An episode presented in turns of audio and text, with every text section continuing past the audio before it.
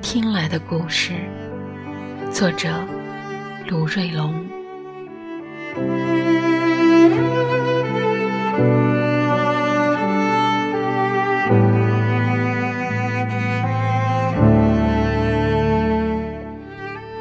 与村部仅隔一条马路的斜对面，一道小土炼钢上，有一座烈士墓。墓碑上刻有“彭有明等三位烈士墓”的字样。墓碑下边的一块麻石上面，保定县人民政府以寥寥数十字的笔墨。做了相关介绍。前些天，我问彭思清两口子：“你屋当头这个烈士墓，上面的介绍太简单了，你们知道更详细具体的一些吗？”答：“我们那晓得。”又问：“那有谁晓得？”又答：“老支书陈全长。”可能晓得。再问，老支书多大年纪了？住在哪儿？再答，八十多了，住在一组上宅，就在你租住的胡小兰屋后头。我就计划哪天采访一下他去。但我却于昨天晓得了更详细具体的一些了。昨天上午，镇政府来祭扫烈士墓，我们工作队和村支委也一同参与了。村里有一个六十岁的老人，名叫胡本全，曾经当过兵，身材很是魁梧。作为一种代表。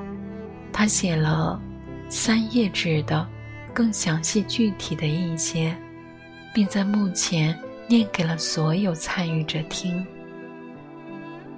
祭扫完后，我致电了耄耋的作家、学者彭图香先生，我把胡本全写的用微信传给了他，并拜托他有空时去县档案馆。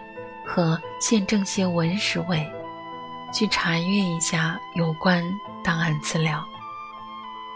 当然，我同时还想着几时有空了，再去和老支书陈全成摆一摆龙门阵。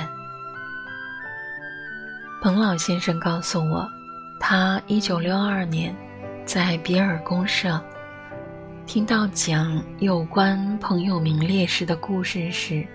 就用笔记录了一些下来。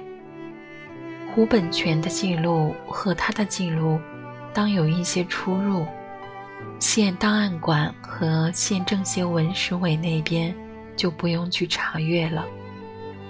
他们的情况，他清楚的很。故事的梗概是：一九四九年十一月十九日，中国人民解放军。四十七师幺四幺师四二团的一个先遣连，在金角中与数倍于自己的土匪，在保定县别尔乡的马连洞寨子和新寨寨子一带，展开了一场激烈的战斗。是日凌晨时分。近角盘踞在马连洞子的解放军，到得临近的寨子新寨。根据敌我力量悬殊的情况，我军做了相关研究部署。两个排从左右迂回包抄，一个排打正面冲锋。情况不妙的是，由于诸多因素所致，左右两路人马。均未按照预定时间到达预定地点，而且均与土匪接了火。不得已，天一亮就开始了正面进攻。战斗异常激烈，部署既被打乱，援军又迟迟未到，弹药也所剩无几。至下午三时许，我军开始边打边撤，而土匪尽管人多势众，到底也未敢贸然追打。是战，我军受伤无数，三人牺牲。牺牲的三人是连长彭友明，还有两位是不知姓名的战士。我长久的沉默，我努力的往回走，却走不回去。我的眼前是一排碧绿宽远的齐城园，园子拥偎着村庄，一幢幢的小楼房像是画家的作墨。一条平顺宽展的草沙路，中通村庄。旁边径流的游水河，就像发梳上的丝带，又像裙袂上的流苏，满目的舒缓惬意，美轮美奂。怎么都和烽烟硝烟、枪林弹雨、流血牺牲连接不起来啊！可是，子弹就是飞过，刺刀。就是拼过，战火就是燃过，鲜血就是染过。彭友明烈士是哪儿人呢？他有多大岁数？他恋爱了没？成家了吗？他有怎样的欢喜？又有怎样的梦想？他有多高？他帅不帅？他欢不欢喜笑？另外两个不知姓名的烈士呢？一九三四年，我爷爷卢文贵的弟弟卢温泉，跟随着贺龙的队伍走了。隔房的伯伯卢成勋回忆说，他一开始是当号兵。前几年，父亲对我说：“你有文化，到网上和资料里查一查。”我确实查了，而且今后我还会查。但是，爷爷的弟弟，他跟贺龙走了，他就那么走了。